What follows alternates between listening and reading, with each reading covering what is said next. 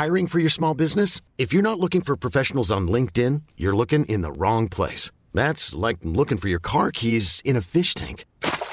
LinkedIn helps you hire professionals you can't find anywhere else, even those who aren't actively searching for a new job but might be open to the perfect role. In a given month, over 70% of LinkedIn users don't even visit other leading job sites. So start looking in the right place. With LinkedIn, you can hire professionals like a professional. Post your free job on linkedin.com slash achieve today.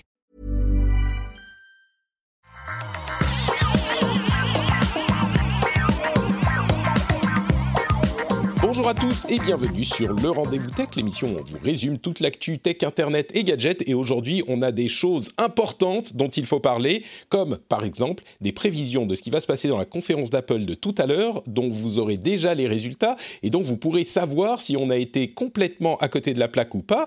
Euh, si vous parlez des GAFA qui sont euh, au banc des accusés au Parlement américain, est-ce qu'il y a un banc des accusés au Parlement? Eh ben, c'est ce qu'on va vous dire. En tout cas, on les scrute avec attention. Il y a aussi un petit retour que je vais faire sur les réactions de la communauté à l'épisode précédent. Il y a eu quelques réactions, là encore, un petit peu intéressantes sur l'affaire Marvel Fitness et la 5G. Je vais faire quelques explications détails et puis euh, plein d'autres choses, des algorithmes de texte de deep learning complètement fous, euh, Facebook qui euh, va a changé d'attitude sur les posts qui nient la Shoah et ce genre de choses tout plein de sujets intéressants.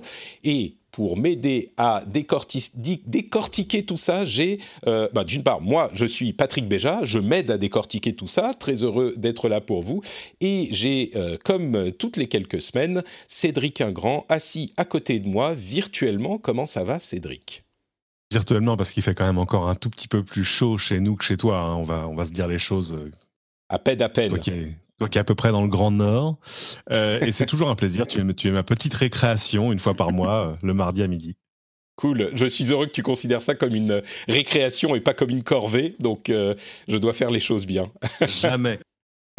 Le rire malicieux que vous avez entendu à côté, c'est celui de Siegfried, alias Captain Web, qui a promis de bien se tenir, comme à chaque fois qu'il est venu dans le rendez-vous tech, et ça faisait trop longtemps, il nous a manqué.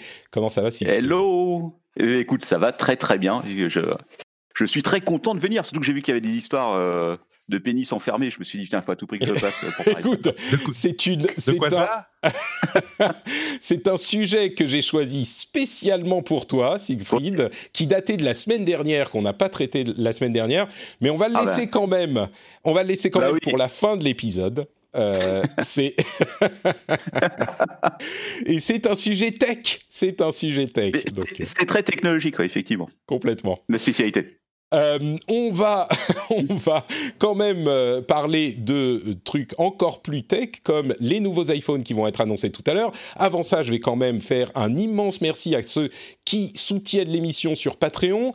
Et aujourd'hui, spécifiquement, Dimitri Landel, Azreal, Barcelona Jack, Travis Kramer, Vincent Jérémy Bancourt, Renette Olivier, Sébastien, Guillaume Plagne, Laurent W et les producteurs que je remercie chaque mois, Oshova, Rémi X et Olivier Bromberg. Merci à vous tous de euh, produire et de rendre possible cette émission en euh, soutenant l'émission sur Patreon. Merci à vous tous. Alors, euh, les iPhones, effectivement, vont être annoncés dans quelques heures. Comme je le teasais tout à l'heure, ça va être a priori euh, fait quand vous aurez euh, écouté, quand vous écouterez cette émission, je pense que ça sera déjà euh, le cas. Et donc, ce qu'on va faire, ça sera déjà trop tard. J'en perds mes mots. ce qu'on va faire, c'est que, comme à chaque fois que ça se passe comme ça, parfois les conférences importantes sont en fin de semaine ou le lundi, ça passe. Quand c'est le mardi, c'est compliqué. Mais donc, on va faire nos l'estimation de ce qui va être annoncé, et puis on va faire nos prévisions euh, surtout avec Cédric, parce que Siegfried, c'est pas trop son truc, Apple.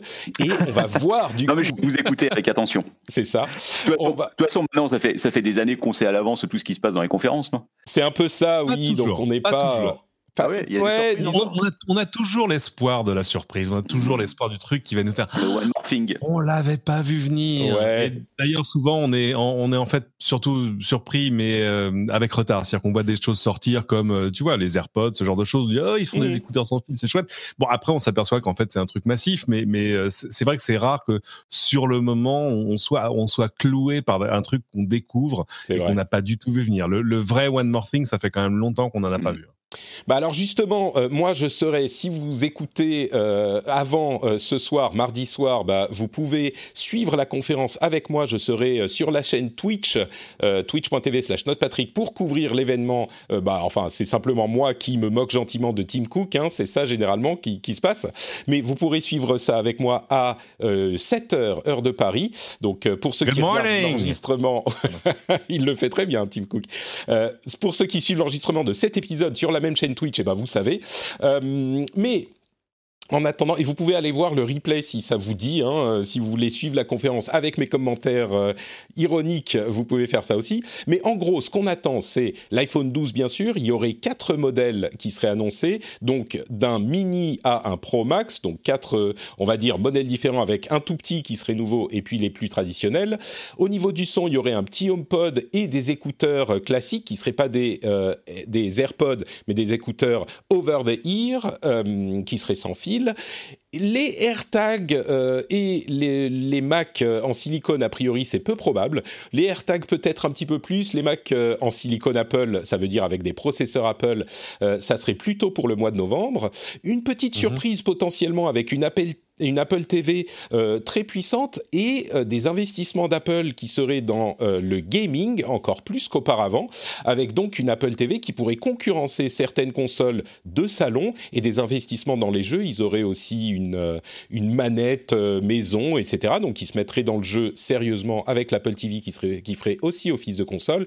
Peut-être une date pour l'iPad Air 4. Donc comme je disais, je pose pas vraiment la question à Siegfried, mais Cédric, si tu as une prédiction à faire, à te mouiller pour que les gens rigolent bien quand ils nous écoutent après que les- la conférence ait déjà eu lieu, C'est complètement planté. Euh, ils seront tous 5G. Ça, c'est non mais logique. ça, oui. Ça, ah bah attends, excuse-moi. Souvenez-vous, attends, le premier iPhone, il était 2G, hein, donc on va se calmer tout de suite. Ils ont jamais eu peur d'avoir un petit coup de retard euh, en termes en termes de normes, euh, parce qu'en plus ça te laisse un peu encore de marge de progression pour le modèle d'après. Mais là, c'est vrai que le timing fait qu'il y a plein de pays où c'est déjà lancé, et là où c'est pas lancé, bah ça y est, c'est en cours. Donc le, je pense que le timing est bon. En tout cas, ils peuvent pas attendre un an. Euh, et puis il y a tout ce qu'on sait sur ce, qu'ils, ce, ce sur quoi ils ont travaillé sur les puces 5G entre autres. Euh, après, je pense que tu as tout dit. euh, le petit HomePod, hein, ça c'est un truc qu'on va regarder de Mm. près parce qu'on sait que ils font beaucoup d'espoir dessus et que jusque là, si le premier HomePod, euh, enfin le premier du nom, était une réussite technique, euh, c'était pas un carton commercial. Enfin, tu vois, ça a pas euh, délogé euh, tous les fabricants de consoles. Hmm. En gros, il a fallu que là, ils sortent quand même tous les concurrents de la, des Apple Store pour voilà pour arriver à, booster ça et puis à laisser de la place aux petits nouveaux. Les écouteurs over the ear, on attend ça parce qu'évidemment ils ont Studio, Beats ouais. de l'autre côté, AirPods Studio intéressant. Ce qu'on voit jusque-là, ce ne sont que des rumeurs, mais ce qu'on voit sur les prix fait un peu frémir. Euh, mais euh, mais c'est normal. Va- maintenant, on va attendre la bonne nouvelle de ah, c'est donc pour ça que oui. Donc en fait, non, le prix le prix s'oublie, la qualité reste. Euh, et puis voilà, je, je suis d'accord avec toi sur le fait que euh, les nouveaux euh, Mac euh, avec euh, de l'Apple Silicon à l'intérieur, c'est beaucoup si tu veux. Il y a beaucoup à dire dessus, à la fois pour rassurer l'utilisateur. Enfin, tu vois, le type qui va aller dans un Apple Store la, semaine prochaine, il faut quand même lui expliquer pourquoi tout ça change et est-ce que c'est grave pour lui. Et, puis pour les développeurs aussi, même si ce travail-là a déjà un peu été fait. Donc c'est pas pour tout de suite et ça vaut à mon avis clairement et je crois que Tim sera d'accord un événement séparé euh, et puis de toute façon Apple ne se refuse jamais euh, une fenêtre de communication c'est-à-dire qu'ils ils d'ordinaire ils essaient d'éviter voilà, ils essaient d'éviter l'empilement de choses dans le même événement euh, parce que tout à coup, tu, tu dénatures le message et Mm. dénaturer le message chez Apple, on déteste ça. Donc, on, on sait qu'évidemment, c'est un événement iPhone. Euh, Il y a beaucoup de choses à dire dessus parce qu'en plus, pour la première fois depuis quelques années, le design extérieur du téléphone va changer. On va revenir à des choses qui nous rappellent un peu euh, l'iPhone 5, tout ça. Euh, mais euh, non, après, je pense qu'on, j'ai une prédiction Ok, bah, j'attends. C'est celle-là que j'attendais. Non mais, non mais celle-là, non mais tu vas voir, elle, elle, elle, avance, elle, pisse pas loin comme dirait, comme dirait l'autre. C'est que these are the best iPhones ever made. techniquement, c'est toujours vrai. Hein. C'est toujours vrai. C'est toujours les meilleurs iPhones qu'ils aient fait. Donc, bon, d'accord, très bien. et pourtant, je te promets que quelqu'un va le dire. moi, moi, ce qui, ce qui m'intéresse aussi, c'est vraiment, euh, c'est plus, c'est aussi autant la forme que le fond, parce qu'évidemment, maintenant qu'on fait plus des, des keynotes euh, présentielles. Euh, c'est amusant parce que quand, quand, je, reçois les invitations, à chaque fois, tu vois, c'est euh, normalement il y a marqué Please join us at Apple Park et maintenant c'est from Apple Park. Et ça change ah, tout. Disons-le. bon, écoute, il y a... point de vue purement pratique. Pardon? Ça se passe comment d'un point de vue purement pratique? C'est uniquement du live rediffusé, c'est ça? C'est même pas du live en fait. On l'a vu sur la dernière. C'est que du enregistré. Mais en fait, je trouve ça passionnant. C'est-à-dire qu'évidemment, après le début de la pandémie, alors Apple tant que les autres. Et eh, euh, faisons pas tout, l'épisode sur Apple, hein, parce que. Non, non, non, non, mais juste, alors là, parce que ça s'applique à tout le monde en plus. C'est que euh, ils ont commencé tous par essayer de faire des, des keynotes euh, filmées en direct devant une salle vide. Et puis tout le monde s'est aperçu qu'en fait, le format était pas. Enfin, tu vois, c'est pas très satisfaisant. Du coup, ils se sont mis à faire des choses totalement différentes, c'est-à-dire, mmh. Tim est dans un coin d'Apple Park, etc il passe la main à un autre. Tout ça est enregistré. On n'essaie pas de faire du faux direct. Et ça a une, une vertu pour moi qui est immense. Euh, qui, parce que c'est quand même euh, mon, mon, mon fond de commerce, c'est mon travail de suivre ces trucs-là, c'est que tout à coup, tu gagnes un temps fou. Mmh, euh, la, la, dernière keynote Google, elle a été ramassée, euh, c'est-à-dire que tout à coup, en, moins de 90 minutes, ça y est, on t'a sorti ce qu'on t'aurait sorti en 3 heures auparavant. Et euh, pareil pour Apple et pareil pour les autres, et c'est quand même une super bonne nouvelle. Et en plus, c'est encore plus joli et mieux produit à regarder. Donc, euh, nous qui regardions ça depuis notre euh, canapé de toute façon, on est bien contents. J'ajoute deux choses sur euh, les possibles annonces. D'une part, le retour du MagSafe qui a été prédit par certains. C'est le connecteur du chargeur qui serait en euh, magnétique, donc plus besoin de le rentrer dans la prise, ou peut-être qu'on pourrait avoir les deux possibilités, mais un connecteur magnétique, ça serait très cool. Le MagSafe, c'était vraiment une innovation matérielle intéressante de chez Apple, elle était sur les Mac à l'époque, les Mac portables. Euh, et puis, le AirTag, évidemment, offre des possibilités intéressantes pour, euh, pour suivre ces objets à la trace, en, pas en GPS, mais avec le réseau d'Apple. Et puis, l'Apple TV Gaming, c'est vraiment super intéressant, mais peut-être pas pour la tech, plutôt pour l'aspect gaming euh, qui moi m'intrigue énormément. Il se passe tellement de choses dans le euh, l'univers du gaming ces derniers mois. Euh, si Apple rentre plus sérieusement, parce qu'ils y sont évidemment énormément depuis longtemps, mais s'ils rentrent sur le marché des machines de, à la maison, les les machines de salon, ça serait un truc hyper hyper intéressant, encore plus qu'ils ne le sont aujourd'hui. À voir, on en parlera certainement la semaine prochaine et dans le rendez-vous jeu. Bah, c'est logique pour eux, hein. c'est vraiment euh, étendre le domaine de la lutte d'Apple Arcade euh, jusqu'au salon comme il l'avait fait jusque-là. Euh, maintenant, évidemment, ça va pas être tout à coup un troisième joueur à côté de la PS5 et de la nouvelle Xbox. C'est, ils se battent pas exactement sur le même terrain.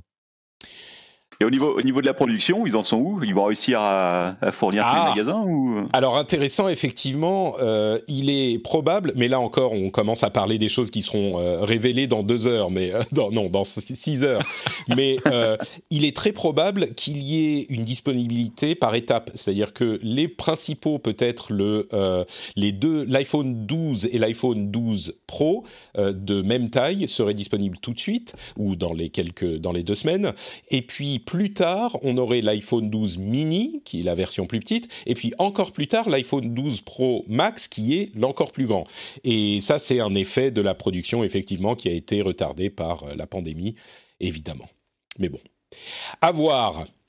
Euh, l'autre gros sujet que je voulais évoquer aujourd'hui, c'était cette enquête euh, du Parlement américain sur les GAFA.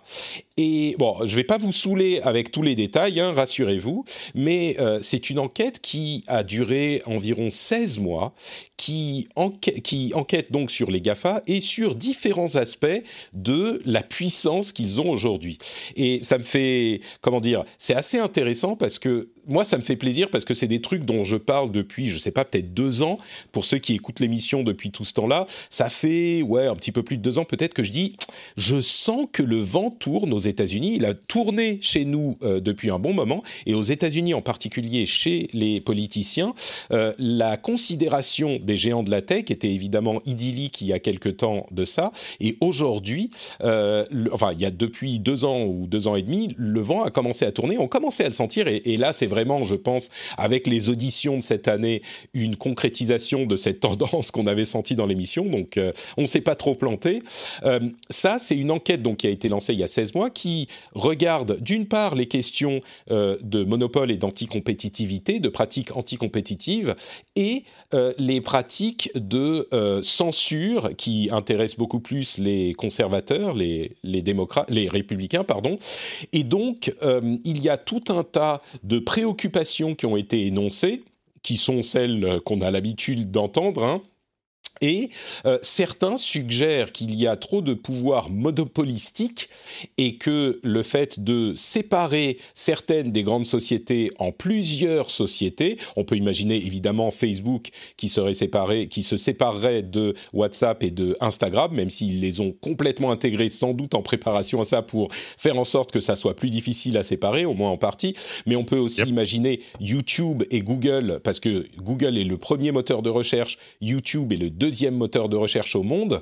Euh, YouTube, il faut savoir que c'est pas un, site d'hébergement de vidéos, contrairement à ce qu'on peut penser. C'est un moteur de recherche de vidéos. Et euh, donc, on pourrait imaginer les séparer.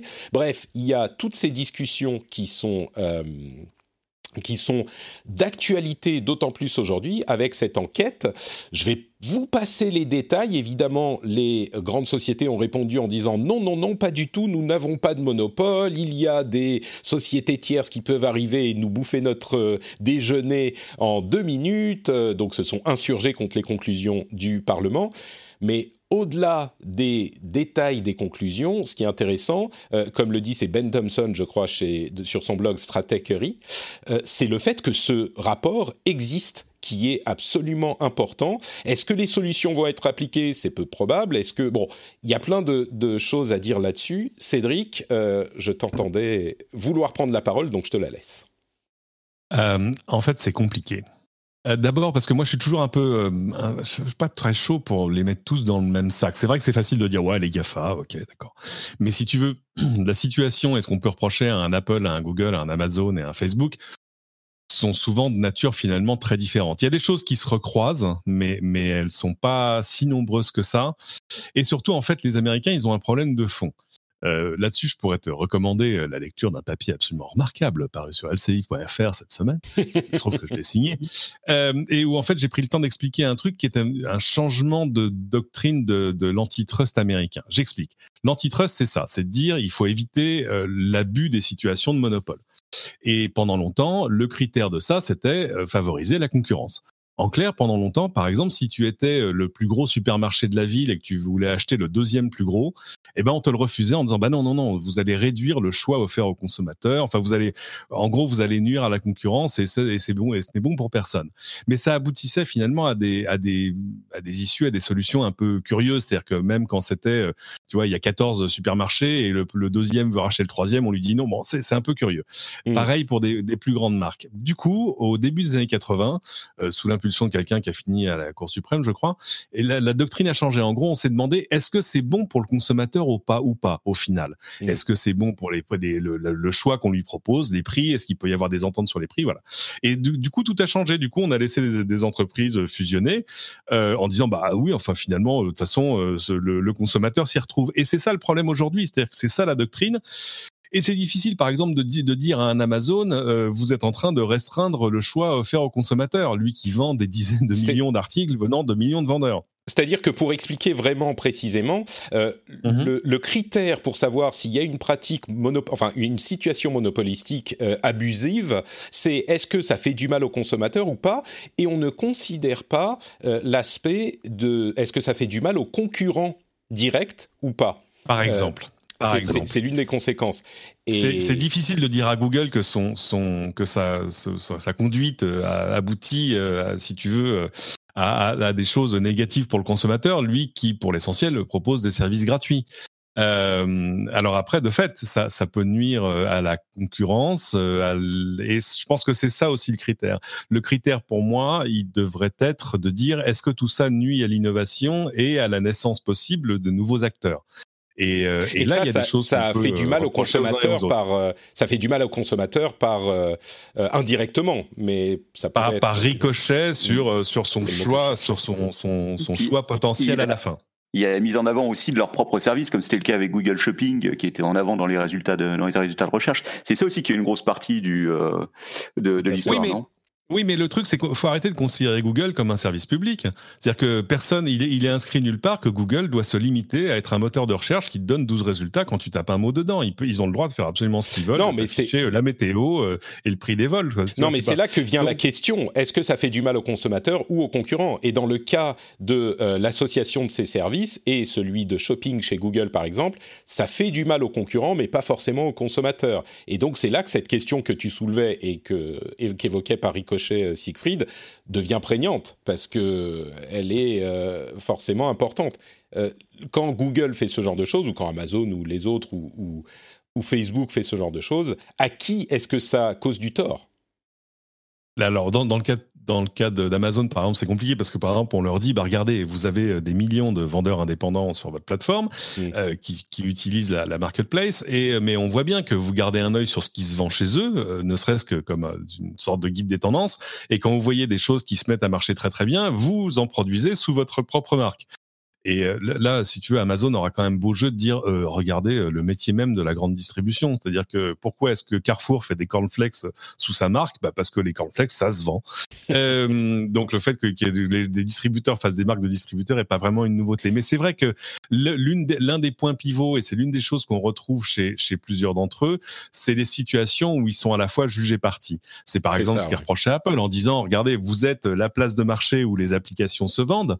Euh, mais du coup, par exemple, vous vous retrouvez dans une situation où euh, vous euh, voulez soutirer X% de commission à un Spotify alors que vous avez votre propre service concurrent en face qui est pas traité de la même façon. Donc, alors que si on séparait les activités, ça mettrait tous ces gens-là sur, une, sur ouais, un pied d'égalité. C'est ça. Mais c'est vrai que c'est compliqué parce que d'abord, il faut prouver le monopole. Amazon, ils te disent, vous savez, nous, on est 1% du commerce mondial de détail. où, est, où est le monopole? Ouais. Bah, si, disons que le commerce mondial, si tu comptes que le web, j'imagine que c'est pas les mêmes euh, chiffres, mais oui. La, ça dépend la, comment tu comptes. Si après ça, tu dis tiens, 80% des 80% des ménages américains, euh, si tu dis 80% des ménages américains ont un abonnement Amazon Prime, là tout à coup, tu es sur une position de marché exactement. qui est pas exactement la même.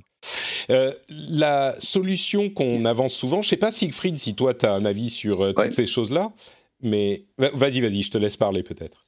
Ouais, non, je voulais parler de l'histoire du démantèlement parce que ça, c'est, enfin, je trouve que c'est quelque chose qui est très intéressant. Euh, démantèlement aux États-Unis, il y en a pas eu depuis quoi? Depuis 80 ans, 70 ans, je pense? Non, AT&T, c'est AT&T, c'est plus récent que ça. Hein. Ouais, ah, c'est plus récent AT&T. Oui, oui. Ok. En tout cas, le, enfin, là où je pense qu'un démantèlement va être très compliqué déjà parce que bon, je pense que politiquement, euh, il n'y a pas de volonté de, de, faire ça, que ce soit d'un côté ou de l'autre. Et ensuite, euh, on l'a vu avec TikTok, c'est euh, l'arrivée de géants chinois qui éventuellement l'idée de démanteler, par exemple Facebook ou un autre. Est-ce que ce serait pas le risque de mettre, de, de laisser la place ouverte pour des concurrents ouais. qui seraient étrangers aux, aux Américains? C'est ça. Aussi. Mark Zuckerberg sort de ce corps. C'est exactement ça. Hein.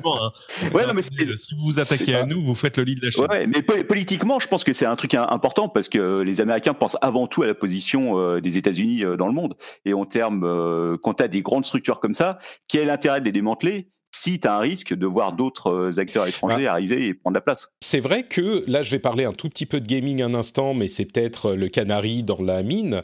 Euh, il y a pour la première fois des gros jeux chinois qui sont en train d'arriver sur le marché, euh, sur le marché mondial, sur le marché occidental, on va dire.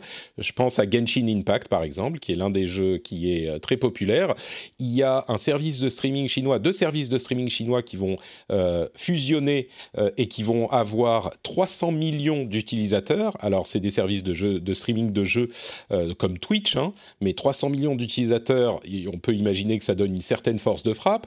Euh, je suis pas forcément euh, partisan de l'idée ne le faisons pas parce que ça va laisser la place aux Chinois, mais l'argument n'est pas négligeable non plus.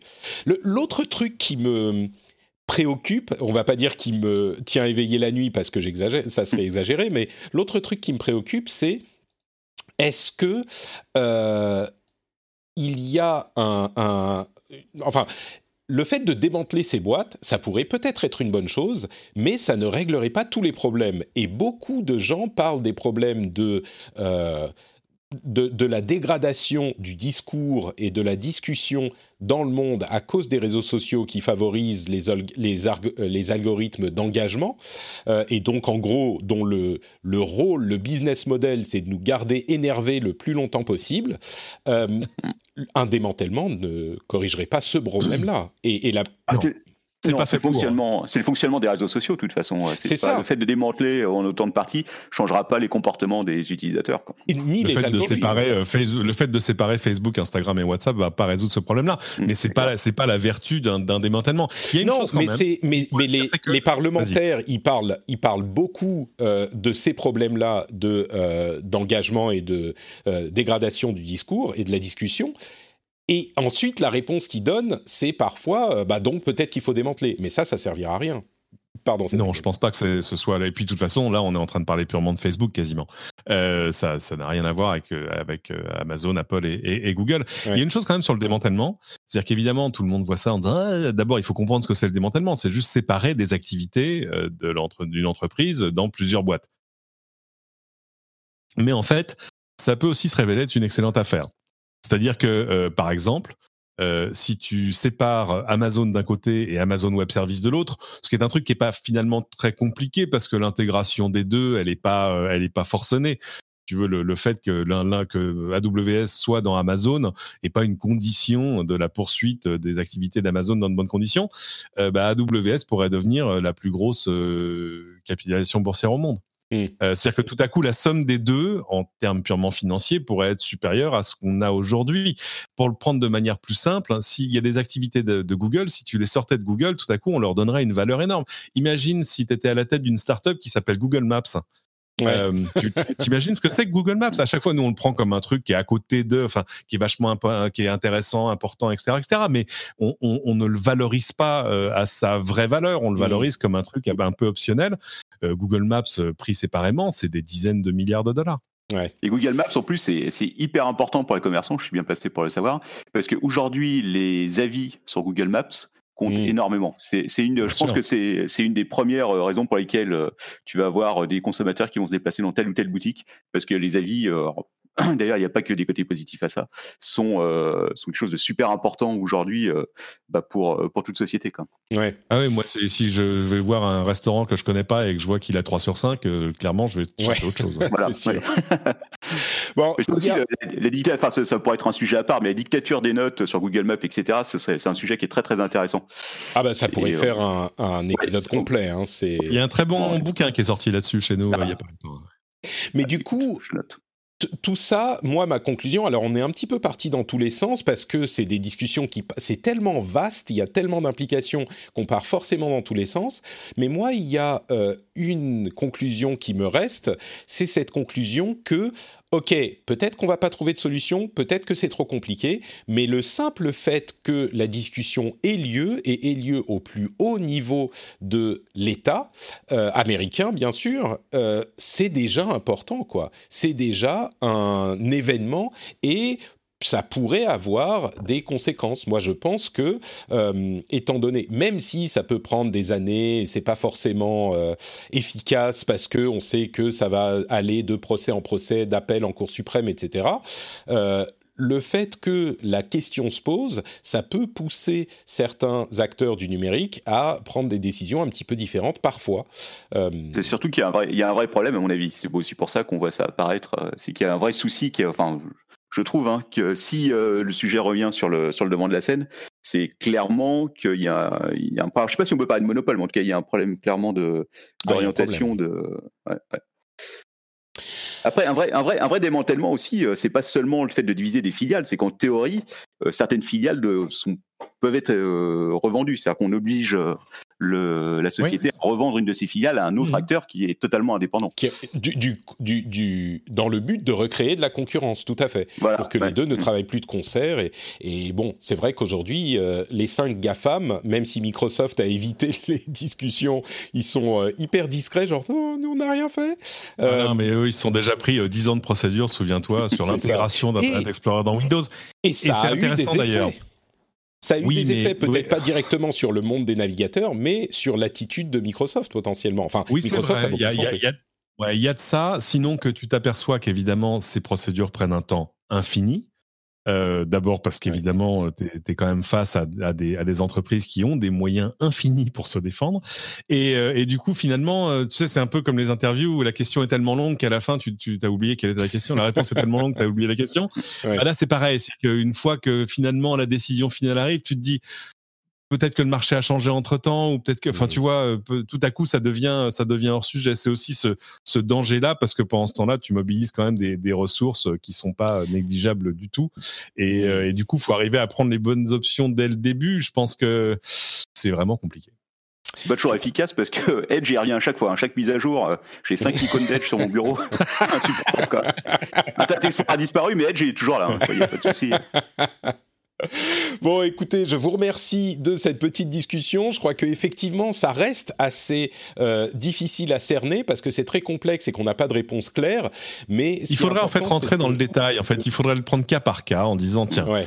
Tu vois, euh, what's the problem with Amazon? Et puis dire voilà Amazon nan, et quelles seraient les solutions? Est-ce que ce serait séparer ça? Et, et cas par cas parce que comme je le disais tout à l'heure, les mettre dans le même sac en disant euh, c'est bien, c'est pas bien, est-ce qu'ils seront trop gros pas Il y a pas de, t'as pas une réponse globale. Il y a pas Mhm. de silver bullet.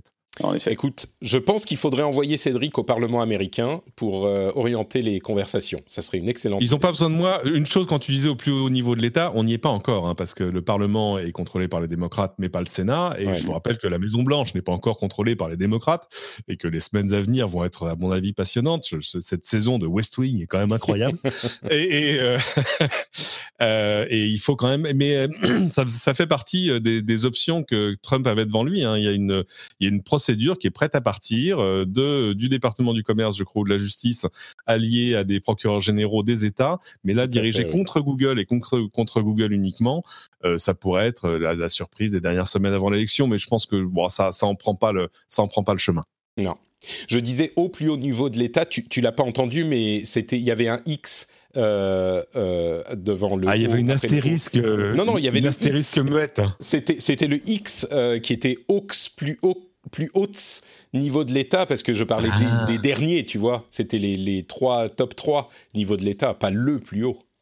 Euh, bon, effectivement, ça sera intéressant de voir si euh, cette euh, rumeur d'un, d'une attaque du département de la justice américain contre Google, contre Chrome spécifiquement, va porter, va, se concrétiser. Et c'est effectivement une rumeur assez importante. Mais comme vous voyez, quand je vous disais il y a, je sais deux ans et demi, ça commence à sentir comme le, les choses changent. On est, on y est là. On y est vraiment. On est encore bah, écoute. comme loin d'une euh, d'une solution vraiment. euh, Ah bah non, une décision. ça c'est clair. Ça c'est clair, ouais. Bon bah écoutez, merci pour cette petite discussion. On va faire une petite pause. Euh, on est à combien de temps d'enregistrement? Parce que je mets toujours les notes pour Fanny qui fait le montage après. On est à très exactement 32 minutes d'enregistrement et je peux vous parler de Patreon. Patreon, vous savez, c'est ce site qui vous permet de soutenir le rendez-vous tech et c'est un moyen hyper simple puisque vous choisissez la somme que vous voulez donner, vous choisissez même le nombre d'épisodes que vous pouvez soutenir par mois. Alors, euh, mettez au moins, allez, trois euh, quand même, euh, soyez gentils, mais vous pouvez choisir. Vous pouvez choisir quand vous vous arrêtez et vous avez accès en plus à des bonus comme par exemple le- l'épisode sans pub. Donc, euh, si vous étiez abonné, vous n'auriez pas même cette petite partie promo Patreon au milieu, vous n'auriez pas les pubs euh, en- en- au début et fin d'épisode. Euh, vous auriez aussi accès à l'écoute du de l'after show qu'on fait depuis quelques semaines. C'est un moment après l'épisode où c'est un petit peu plus détente. C'est Patrick qui invite les Patreons du Discord, les patriotes du Discord privé dans le, le- le salon. Je, je suis en robe de chambre, tout tranquille. Je suis habillé hein, quand même, faut pas exagérer. Mais non, mais voilà, je savais que Siegfried était là et que ça allait. Euh, non, euh, mais c'est juste un moment plus détendu. On discute, euh, on parle un petit peu de l'épisode, on parle de trucs qu'on n'a pas forcément traités dans l'épisode lui-même. C'est bien sympathique et tout ça est disponible pour tous les Patreons. Et vous pouvez aller sur patreon.com/slash rdvtech pour euh, vous engager, et même pas, je dis engager, il n'y a pas d'engagement, c'est vous qui choisissez de soutenir pendant le temps que vous voulez. Euh, je note quand même que, euh, oui, il y a les récompenses, mais c'est évidemment pas pour ça qu'on fait le, qu'on fait qu'on devient soutien de l'émission. Hein. On le fait pour effectivement soutenir une création qu'on apprécie, soutenir un travail qui est assidu, et c'est le plaisir et la fierté d'être contributeur à un projet qui vous plaît. Donc, euh, si vous écoutez les émissions, si elles vous plaisent, euh, je dirais, allez, si vous écoutez depuis six mois, bah, si vous écoutez depuis six mois, allez juste jeter un coup d'œil à la page. Juste vous allez sur patreon.com slash rdvtech, le lien est dans les notes de l'émission, juste regardez la page, vous allez voir si ça vous plaît ou pas. Sur votre mobile, vous pouvez le faire même quand vous êtes dans, les transports, ou alors quand vous rentrez chez vous, hein, vous mettez la clé dans le bol, ça fait cling, et là vous dites, oh, Patrick, faut que je pense à Patrick, moyen mnémotechnique absolument formidable. Et vous allez regarder la page sur Patreon et vous voyez ce que vous en pensez. Voilà, c'est tout. C'est juste ça. Je vous remercie en tout cas de soutenir l'émission pour ceux qui le font déjà. Ready to pop the question? The jewelers at BlueNile.com have got sparkle down to a science with beautiful lab-grown diamonds worthy of your most brilliant moments. Their lab grown diamonds are independently graded and guaranteed identical to natural diamonds, and they're ready to ship to your door. Go to Bluenile.com and use promo code LISTEN to get $50 off your purchase of $500 or more. That's code LISTEN at Bluenile.com for $50 off. Bluenile.com code LISTEN. Hiring for your small business? If you're not looking for professionals on LinkedIn, you're looking in the wrong place. That's like looking for your car keys in a fish tank. LinkedIn helps you hire professionals you can't find anywhere else, even those who aren't actively searching for a new job but might be open to the perfect role. In a given month, over 70% of LinkedIn users don't even visit other leading job sites. So start looking in the right place. With LinkedIn, you can hire professionals like a professional. Post your free job on linkedin.com slash achieve today. Et on va passer à la suite de l'épisode avec... Alors, je voulais faire un petit retour sur les discussions qu'on a eues sur l'épisode précédent. Euh, il y avait deux sujets qui ont suscité des réactions assez animées euh, de la communauté. Pas beaucoup, hein. j'ai juste eu quelques retours, mais généralement euh, les retours sont très posés, on va dire, même quand il y a des gens qui sont pas d'accord avec ce qu'on dit. Euh, là, il y a eu quelques personnes qui étaient un petit peu fâchées.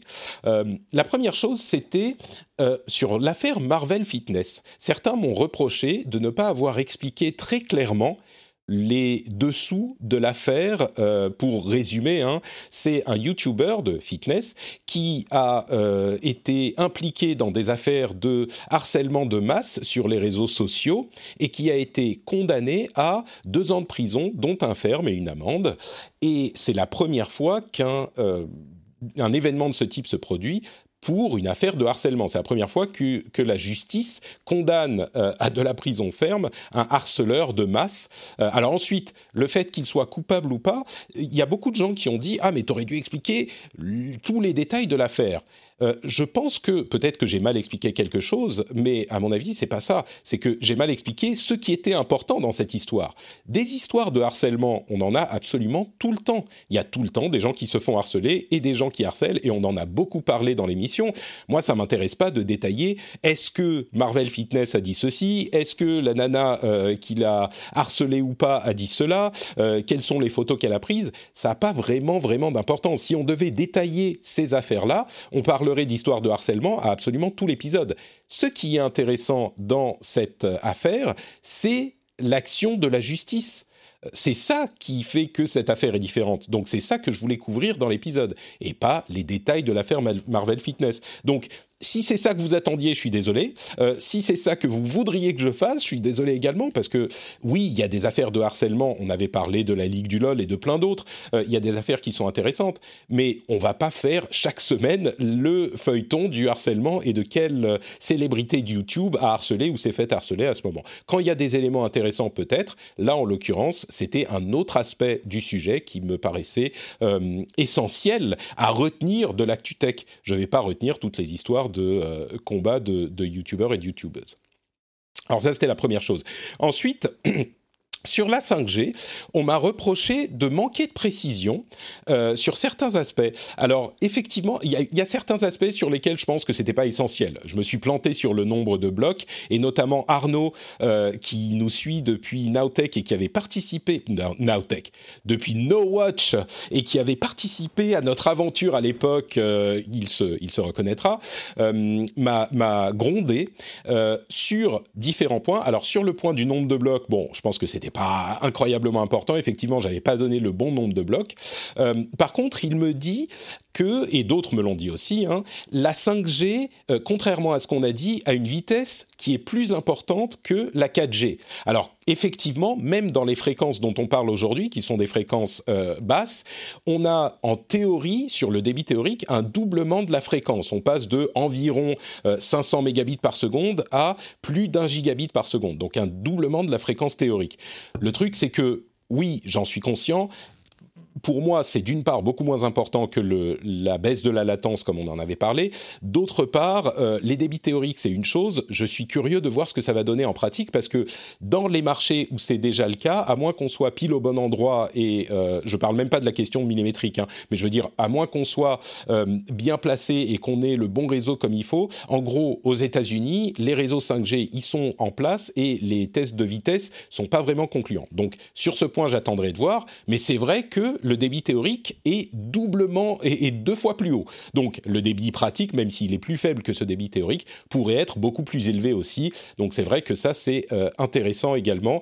Euh, c'est donc un, un, erratum que je fais grâce à Arnaud et aux autres qui m'ont euh, qui m'ont fait les remarques. L'autre point qui est intéressant également, c'est qu'il me dit le la 5G peut gérer des beaucoup beaucoup plus de devices, beaucoup plus d'appareils en même temps. Ce qui fait que ça va désengorger le réseau, non pas uniquement pour la vitesse, mais également pour le nombre d'appareils qu'on peut avoir connectés en même temps, et du coup quand on va allumer les réseaux 5G qui seront, alors ça sera fin 2020 sans doute de manière très ponctuelle dans certains endroits, euh, mais ça va du coup libérer les réseaux 4G aussi qui vont par rebond bénéficier de l'allumage de la 5G parce qu'ils seront euh, un petit peu désengorgés. Donc c'est bon à noter aussi. Donc bon, tout ça pour dire que effectivement il y avait quelques petites imprécisions. Je remercie Arnaud et les autres de nous l'avoir signalé. Euh, je crois que là il y a, j'ai résumé en gros les trucs importants. Il y a peut-être quelques détails qui manquent, mais on est un petit peu plus clair sur euh, le sujet, j'espère, avec ces euh, mises au point. Donc merci à vous tous. Et puisqu'on parle de 5G, je vais revenir vers euh, vous deux pour vous poser deux questions. c'est aussi, c'est presque dans le retour communautaire, j'étais un petit peu remonté sur cette news qui est tombée hier, selon laquelle Martine Aubry, enfin la ville de Lille, a posé un moratoire sur la 5G suite aux préoccupations qu'ont les citoyens sur la 5G. Et moi, ça me...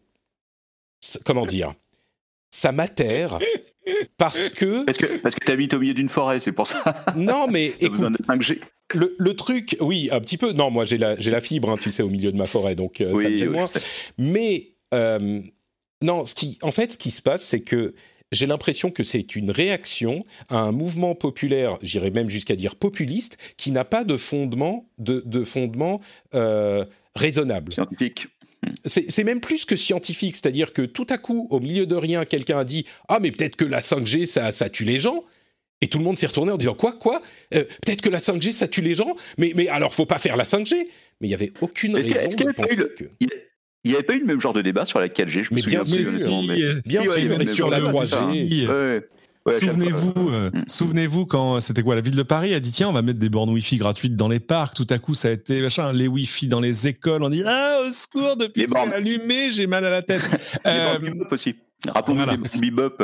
Et je je parle pas de Linky. Bon, je rappelle que ça fait du CPL. Enfin, Ah, je veux bah, dire, ça, C'est-à-dire que de toute façon, on est, on est dans l'ensemble, on est quand même chez les fous. C'est-à-dire que euh, il y en a, il y en a qui s'emparent de la 5G comme d'un d'un objet politique euh, pas inintéressant de débat sur euh, quelle est la vie que nous voulons, etc. Bon, c'est gentil. moi, je trouve ça sympa, mais mais d'abord, ça, ça arrive un peu tard. Hein. Faut pas. Moi, je, je pense que à l'Arcep, notre gendarme de télécom, ils ont la tête entre les mains en disant mais mais qu'est-ce que c'est Mais enfin, Et eux, ils il ont lancé, tu vois, des appels à des appels à commentaires depuis 2017 hein, en disant euh, qu'est-ce quels usages, qu'est-ce que vous pensez, qu'est-ce que, etc., etc. Et en plus, et tu l'as dit tout à l'heure en fait quand tu abordais les questions de, sur la vitesse. Euh, faut pas l'oublier, la 5G telle qu'on va la connaître là, c'est d'abord une sorte de mise à jour technique qui va d'abord intéresser les opérateurs parce que ça va leur permettre euh, d'éviter les encombrements euh, qui se qui se profilent sur la sur la 4G. Donc en fait, de fait, ton débit à toi, il va pas forcément changer beaucoup. Il sera peut-être par contre plus fiable qu'avant. C'est-à-dire que tu vas partager plus de débit. En gros, tu vas agrandir le gâteau. Tu vas pas agrandir les parts. Mais mais après dire oui, il y a des aspects sanitaires, c'est des conneries. C'est-à-dire que c'est même pas ah on sait pas, on n'est pas non, c'est des conneries et Ouais, il faut y avoir des le courage de le scientifiques sur le dire. sujet. Mais il y Bah, en en a fait- 25 000. Il y a, y a, y a un, un organisme, euh, je, je, j'en veux à personne de pas le connaître parce que moi encore, il y a quatre mois, j'ignorais jusqu'à leur existence. Ça s'appelle l'ICNIRP. C'est pas le truc, le- c'est pas, en, branding, c'est pas terrible. Mais ils existent depuis les années 70 et leur mission dans la vie, c'est d'étudier les effets euh, sur l'homme des, des radiations, enfin des, ou des courants, enfin, des, des- de l'électromagnétique, enfin des, des radiations non ionisantes. Parce qu'après, ça, c'est encore fait, autre ouais. chose. Et eux, tu vas sur le site de l'ICNIRP, existe en anglais. Euh, tu vas sur le site de l'OMS. euh, Il y a déjà, il y a et, et ils te font la compilation euh, de toute la littérature disponible. Et en fait, ce qui t'explique, qui est vachement intéressant, c'est que, en fait, c'est à chaque fois, et je, je réponds toujours la même chose. Il y a trois choses sur les aspects sanitaires de, la, on va dire, la téléphonie mobile et les ondes en général.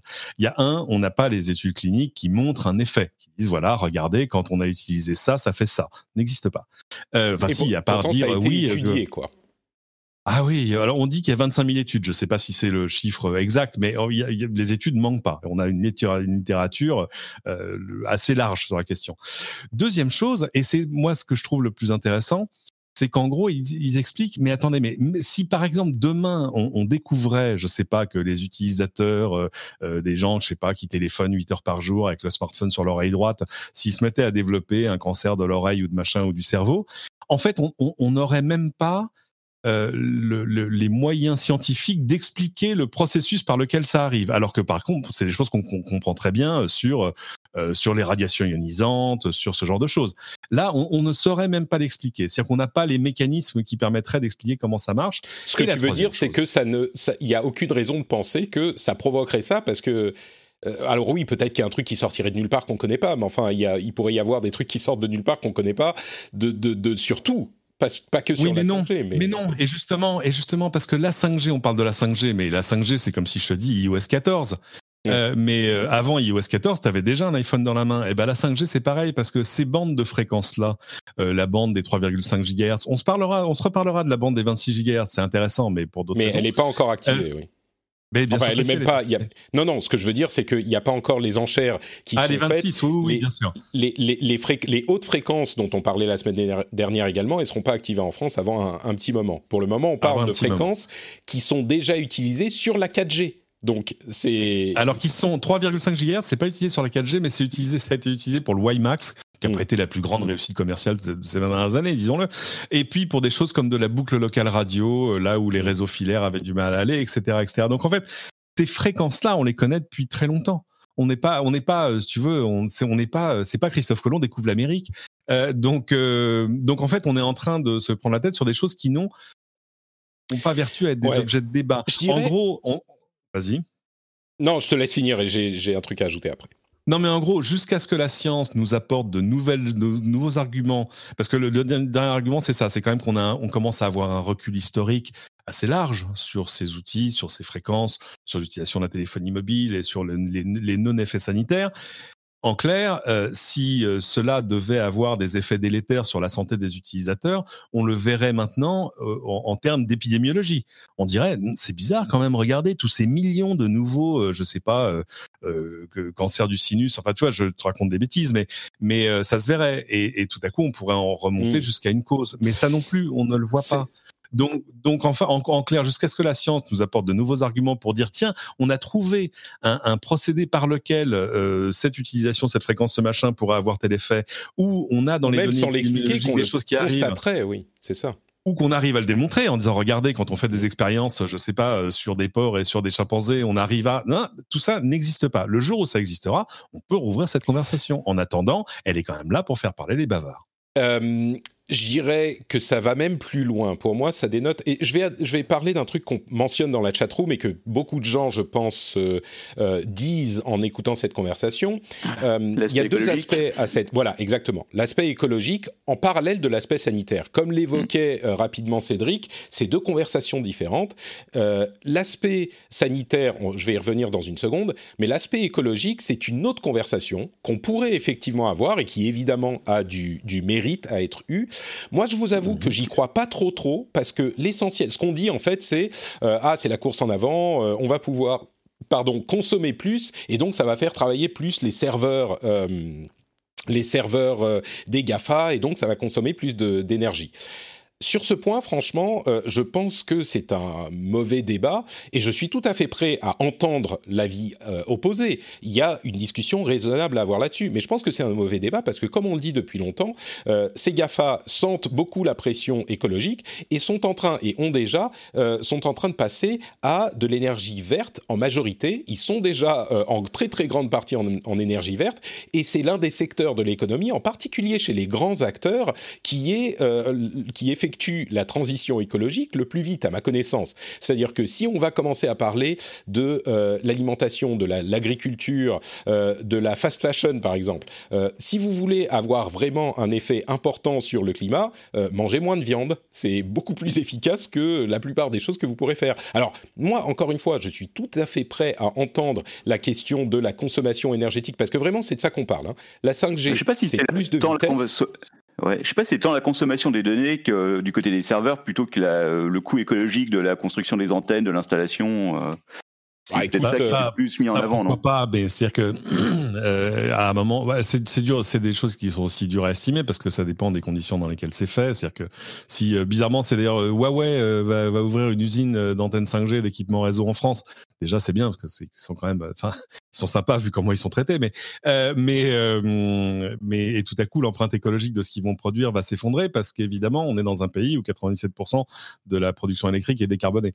Mais mais euh, je suis d'accord que ce débat est... pas inintéressant. Il est quand même énorme, largement pollué par des gens qui racontent n'importe quoi c'est-à-dire que quand tu arrives dans un débat à entendre non il faut pas lancer la 5G avant que la 4G ait été généralisée euh, tu te dis qu'en termes euh, en termes environnementaux, on se tire dans le pied euh, quelque chose de, terrifiant. C'est-à-dire qu'une antenne 4G en termes d'empreinte, c'est la même chose qu'une antenne 5G hein, en termes de consommation aussi. Donc, ce, débat pourrait être bon à avoir, mais c'est pas cet aspect du débat qui me hérisse, moi. Moi, c'est l'aspect sur lequel a passé beaucoup de temps Cédric, et je vais juste ajouter un petit complément à ce qu'il a dit. Le problème, c'est pas le problème de la 5G. Le problème, c'est le problème de la conspiration et de la désinformation. C'est le problème de l'antivax. C'est le problème de légitimiser des idées qui n'ont aucun fondement, ni scientifique, ni, j'insiste, raisonnable. Il n'y a aucune discussion raisonnable qui peut vous amener à la conclusion que ah peut-être que la 5G c'est euh, un, truc extrêmement nocif, pour la santé. C'est vraiment, ça, ça n'est pas possible quand on a une discussion un tout petit peu raisonnable. Et du coup, moi, ça me hérisse parce que ça peut s'appliquer à tout. Ça s'applique, je parle des vaccins, mais ça peut s'appliquer à toutes les discussions et c'est ce qui plombe notre discussion à cause des GAFA. On y revient. Peut-être que c'est là qu'il faut se calmer sur la 5G et sur les communications en général parce que les réseaux sociaux nous infligent euh, des avis qui n'ont aucun sens et des avis populistes et euh, nocifs et toxiques euh, sous l'hôtel, enfin de il faut écouter les gens qui sont pas d'accord. Moi, j'étais complètement sur ce point de vue pendant très longtemps. Euh, et d'ailleurs, l'émission anglophone que je fais, qui s'appelle The Phileas Club, est basée sur euh,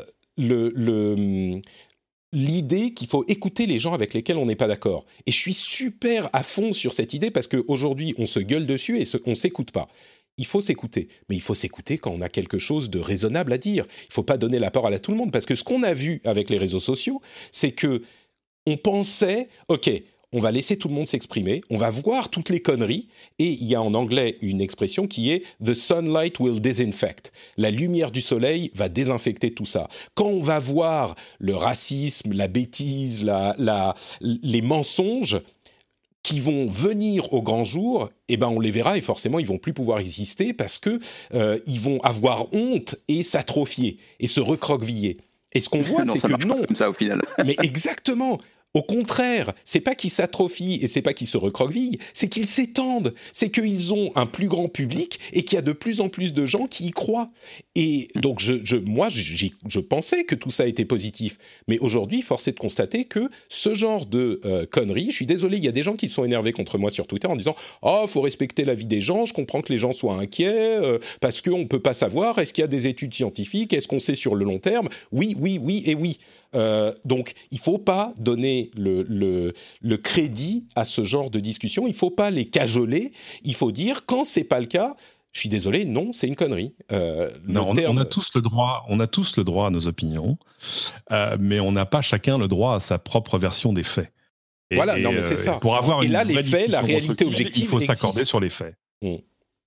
Après, je suis d'accord sur le fait que les réseaux sociaux ont un vrai problème, c'est-à-dire que la nuance et la complexité sont pas des sont pas des matières qui ont la plus grande vélocité sur les réseaux sociaux. Sur les réseaux sociaux, euh, si tu veux, faut quand même faut, faut, les trucs qui tiennent en un tweet. Euh, ne t'engage pas à, à, rentrer dans le détail de la complexité. Et c'est vrai que tu vois, la 5G est, est, le parfait sujet parce que euh, il y a plusieurs axes de discussion qui sont qui sont pas inintéressants, euh, mais, euh, mais, que de toute façon il aurait fallu avoir il y a deux, il y a trois, il y a trois. Moi, ça fait combien de temps que je fais de la 5G Ça fait cinq ans que je fais des papiers, des trucs, des reportages là-dessus, que je vais voir les choses. Enfin, et, et, euh, et c'était quand même tout le temps qu'on aurait eu pour pour la discussion. Moi, je suis ravi que la 5G donne à, à certains politiques l'occasion d'exister. Euh, mais euh, mais je pense que ils ont accroché leur wagon euh, à, à, un train qu'ils ne connaissent pas et, et, et ça n'a aucun sens. C'est-à-dire que ouais. pris, le truc c'est que pris un par un les arguments tiennent pas.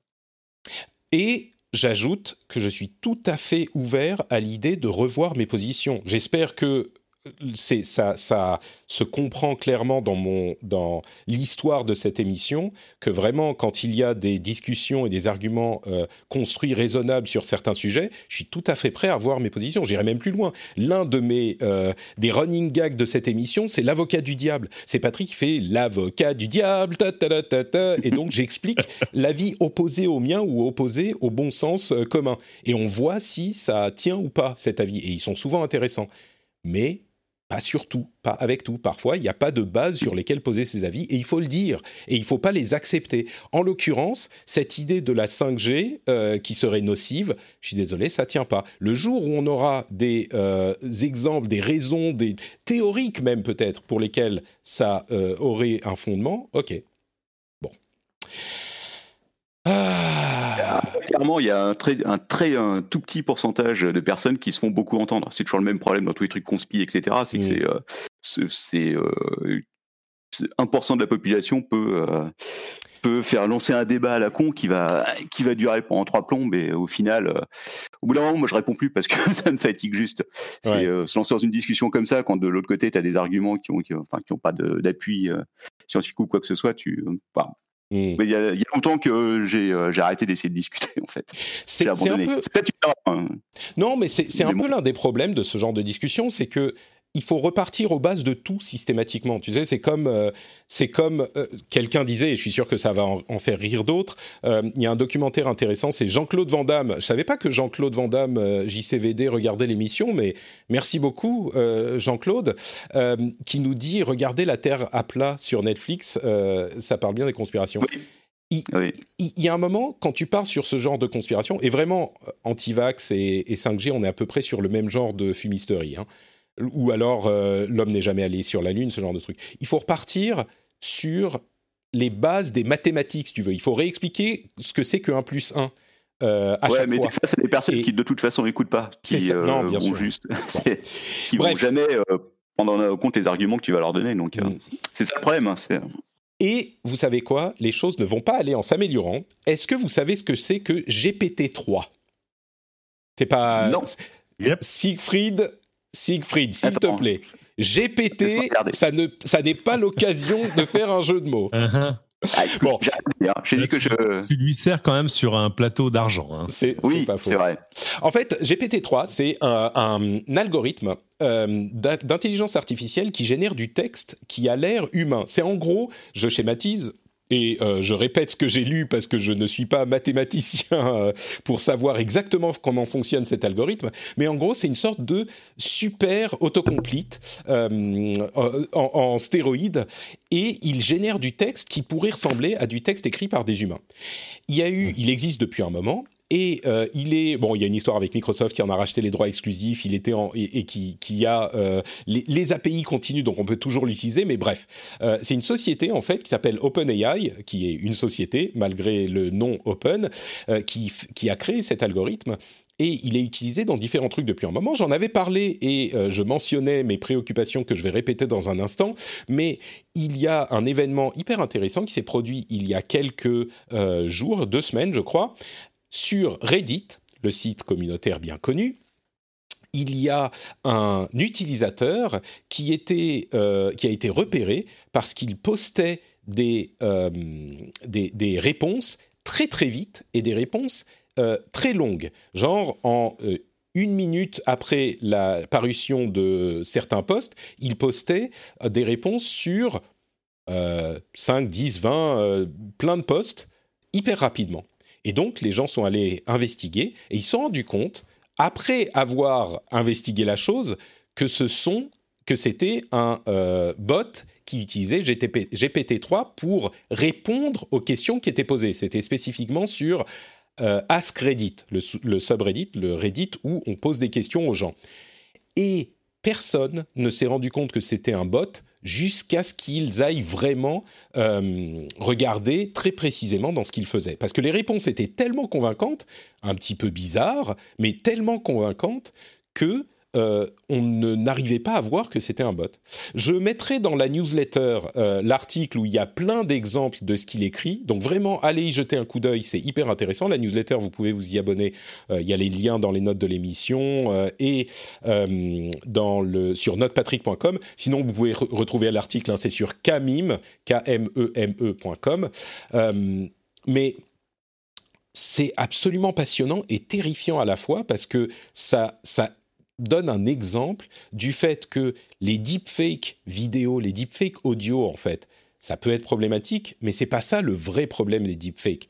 Le vrai problème des deepfakes, c'est les deepfakes de texte. Si un texte peut être écrit pour ressembler à un texte écrit par un humain, ça veut dire qu'on peut remplir le monde entier, tous les réseaux sociaux de milliers, de dizaines de milliers, de millions de faux utilisateurs qui écrivent comme s'ils étaient vrais et qui vont euh, orienter les discussions sur les réseaux sociaux. On a déjà le problème avec les, fermes, les, les, fermes de trolls et les même pas les bots, les fermes. C'est-à-dire que les gens le font à la main, mais à la main, tu peux avoir des, tu peux avoir des là c'est de la ferme industrielle là quand même.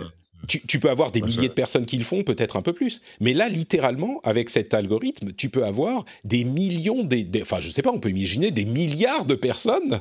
C'est juste un petit programme qui fait du texte moi, ça me, ça me terrifie en fait.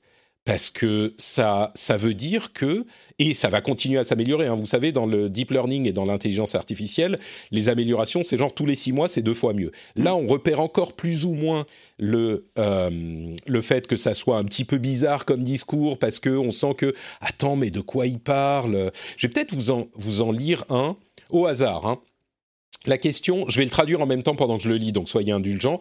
La question, quelle est la meilleure euh, partie du fait d'être un adolescent? La réponse. Quand j'étais un adolescent, l'Internet n'avait pas encore été inventé. C'est l'une des raisons pour laquelle être un adolescent était meilleur que ça n'est aujourd'hui. Ma traduction est mauvaise, l'anglais est assez bon. Euh, j'étais obligé d'interagir avec des vrais gens. Quand quand je pense à ma jeunesse, euh, je me souviens de tous les moments où j'ai interagi avec des humains. Euh, je pouvais discuter un petit peu de tout et de rien avec mes amis. Je pouvais jouer dans le parc ou juste rester assis dans le parc pour m'amuser. C'est le genre d'interaction qui me manque le plus quand je pense à mon adolescence. Je vais m'arrêter là, mais enfin, c'est un robot qui a écrit ça automatiquement, instantanément. C'est trop bien écrit. c'est trop bien écrit. Et ça manque de faute d'orthographe ce soit. ça ne trompe personne. Est-ce que j'ai raison d'être terrifié, Siegfried, ou je sais pas? Ah bah, oui, oui, oui, mais, ça me fait peur aussi, parce que je pense que bientôt on pourra plus rien croire, quoi que ce soit les vidéos, les photos, les textes. Il va falloir se poser dix fois la question. Alors nous, nous, on est habitués au truc, on se pose la question. Euh, ben, encore que là, effectivement, on pourra être trompé. Mais par contre, euh, combien de personnes vont tomber dans le panneau en voyant, euh, parce que ça, ça va arriver forcément. Je pense que on est à quoi? On est à quelques années, peut-être, peut-être même moins, de se retrouver avec des robots qui vont généraliser ça sur tous les, avec, puis souvent avec des objectifs politiques aussi, ce qui, ce qui pose Mmh. Bah, c'est surtout à ça que je pense, oui. Bah oui, bien sûr. Ça les pubs pour, euh, pour agrandir le sexe, évidemment. évidemment, mais qui, qui, auront évidemment encore plus de vélocité. Mais euh, Non, mais le problème avec ce genre de pub, tu le dis en plaisantant bien sûr parce que c'est ton fonds de commerce, mais euh, non, je, enfin, bon, on se comprend, je parle de la du Captain, mais, mais imaginez par exemple les, quelqu'un qui veut lancer une campagne de d'influence sur les réseaux sociaux, euh, même plus besoin de trouver des gens pour t'écrire tes trucs. Tu peux euh, envoyer tes euh, 10 000 bots pour écrire Oh, je viens d'essayer tel truc, euh, c'est trop trop cool, ça marche super bien. Et ça peut être créé. Alors ensuite, est-ce que ça va marcher ou pas? Enfin, il y a mille applications, quoi. Cédric, pardon, tu, tu voulais reprendre. Non, non, mais c'est vrai que tout à coup, tu peux, tu peux pourrir un débat assez rapidement. Mm. mais mais c'est des choses qui aussi vont être traitées comme le spam l'a été avant. Tu vois ce que mm. je veux dire? Oui, mais comment peut-on les repérer? C'est ça le problème. Ah, c'est compliqué. Ah bah si, par euh, oui, enfin oui, par de la pattern recognition. Ça c'est compliqué, hein. Mais. Euh, ouais, je, c'est plus compliqué à mon avis. c'est peut-être les choses qui vont euh, précipiter les réseaux sociaux. Enfin, moi je me souvien, à un moment, il y avait un, un ancien de Facebook d'ailleurs, je crois, qui avait créé un réseau social qui s'appelait Path qui va te dire on va faire un truc euh, plus privé, plus petit, tu ne pourras avoir que euh, je sais pas 250 amis, pas plus euh, et tu tout et toutes les choses qui seront partagées seront partagées uniquement en privé, il y aura pas de public par défaut, il y aura etc etc c'est aussi ce qui nous pend au nez à un moment euh, dans, dans l'usage des réseaux sociaux. C'est à revenir à des choses. Euh, tu, tu, on voit des, tu, tu vois d'ailleurs le, succès, euh, je sais pas, ne serait-ce que des boucles WhatsApp. Moi, j'en vois plein, plein, plein, plein, plein. Et euh, idem sur Telegram et ailleurs. on, se replie sur des choses qui sont moins des espaces mmh. de discussion publique parce que parce que c'est vrai que c'est tellement facile de se retrouver dans un espace qui tout à coup est, est pourri par trois trolls que ça n'intéresse plus personne. Peut-être euh, justement le fait de euh, d'authentifier les gens de manière individuelle, alors ce qui pose d'autres problèmes pour les questions d'anonymat, mais euh, qui pour et qui ne résout pas les problèmes parce qu'aujourd'hui les gens sont très identifiés sur Facebook, ça les empêche pas de troller, mais au moins ça mm. pourrait empêcher que ça devienne pire, quoi. Je sais pas. moi j'ai des vraies inquiétudes sur, tu, tu vois par exemple ce qu'on arrive à faire en termes d'image. Euh, tu vois le, comment s'appelle ce site qui te fait qu'il a aussi prend du GPT et du te génère des portraits de gens qui n'existent pas. Mm. Oui, tout euh, doesn't exist.com. Voilà, ça. Mm. ça. ça, en tant que journaliste, c'est terrifiant. J'en mm. parlais avec euh, quelqu'un qui est un vrai expert de la chose euh, et, euh, et, qui dit bah oui, enfin clairement dans un an on l'a fait en vidéo. C'est sûr. Voilà, on va te générer tout à coup des vidéos de gens qui vont parler, parce que là aussi, euh, le, la synthèse vocale avance euh, à, grands pas, c'est absolument dément, et qui vont te dire des trucs que personne n'a jamais dit. Euh, et, le problème du, de ça, c'est que jusque-là, c'était facile de confondre du faux témoignage, mais tout à coup, on va te sortir des témoignage de gens qui n'existent pas. Et je suis sur le site en ce moment. this person does not, this person does not exist j'ai l'impression qu'il est encore meilleur qu'avant. Hein. Euh, moi, je l'ai regardé. Ça s'est largement amélioré. Il y, avait, il y, avait, des bugs quand tu regardais autour des yeux, autour des oreilles, autour des mm. trucs. Ça s'est quand même très très largement amélioré. Mais c'est invraisemblable. Euh, hein. ça, On est, ça fait peur. Ça a l'air d'être des photos. Et pour que les gens qui nous écoutent euh, comprennent bien, c'est des images générées par des intelligences artificielles, par des, par des, algorithmes de deep learning plutôt, mm-hmm. pour générer des visages.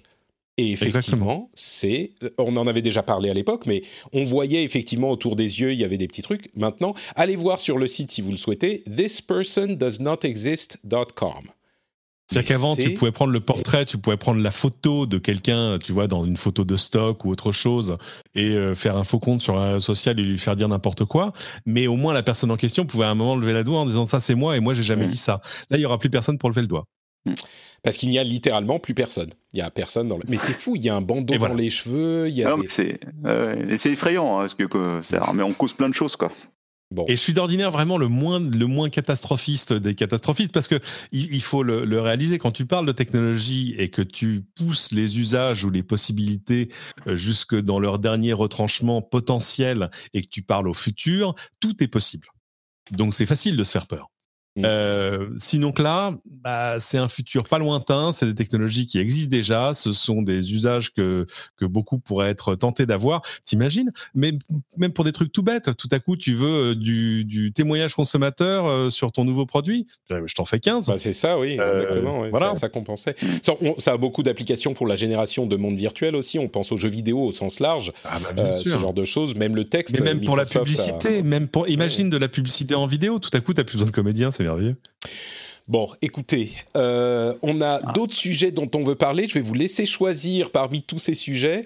Euh, Facebook qui va euh, désormais bloquer les contenus qui nient l'Holocauste, parce que le, la pensée de Mark Zuckerberg a évolué sur le sujet. Ça évolue beaucoup, hein, d'ailleurs. Ils ont bloqué Trump. Ils ont bloqué Trump aussi. C'était... Bah, bon, ok, là je vais me faire l'avocat du diable. Bloquer l'Holocauste. oh là là. Alors, euh, c'était quoi le jingle? Euh, L'avocat du diable. ok. Uh-huh. Bloquer les messages qui nient l'Holocauste et qui diffusent l'antisémitisme. Évidemment, personne ne va te dire qu'il faut pas. Le problème, et il se pose déjà, c'est quel contenu est-ce que tu bloques et lesquels tu autorises?